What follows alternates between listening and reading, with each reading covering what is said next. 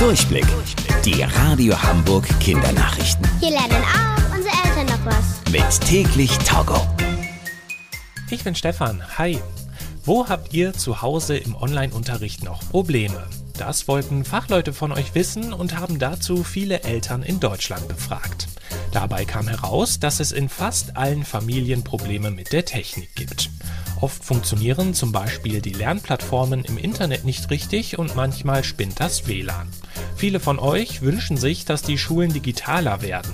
Das bedeutet, dass sie neue Technik bekommen, unter anderem neue Tablets oder Laptops für die SchülerInnen. Das ist zwar auch geplant, aber dauert alles ziemlich lange. Die PolitikerInnen in Deutschland diskutieren deshalb auch gerade darüber, wie das schneller gehen könnte.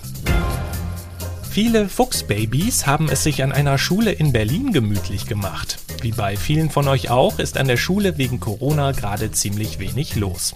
Und das hat eine Fuchsmama an der Berliner Schule ausgenutzt und auf dem Gelände super viele Fuchsbabys zur Welt gebracht. Über zehn Stück wurden gezählt. Die Fuchsmama hat für die Kleinen einen Bau, also eine kleine Höhle auf dem Schulgelände gebaut. Vor dem toben die Fuchsbabys herum und warten darauf, dass ihre Mama ihnen etwas zu fressen vorbeibringt. Sie geht jetzt nämlich für die Kleinen in der Nähe auf die Jagd. Die Radio Hamburg Kindernachrichten. Mit täglich Togo.